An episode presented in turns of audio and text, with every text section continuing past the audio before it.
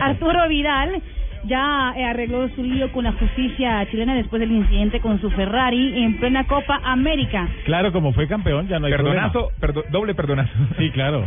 Tendrá una suspensión de su pase de manejar por, por el siguiente año, pero aparte de eso, eh, tendrá que indemnizar al conductor del vehículo que impactó en el accidente y entregar material deportivo a una escuela de la localidad de Buin, que fue cerca al lugar del casino donde se produjo el accidente. Además, donará una camiseta de la selección chilena firmada por él al cuerpo de bomberos, eso para que eh, los bomberos puedan hacer una rifa, un sorteo para poder recaudar. El mensaje es, si eres campeón, todo vale.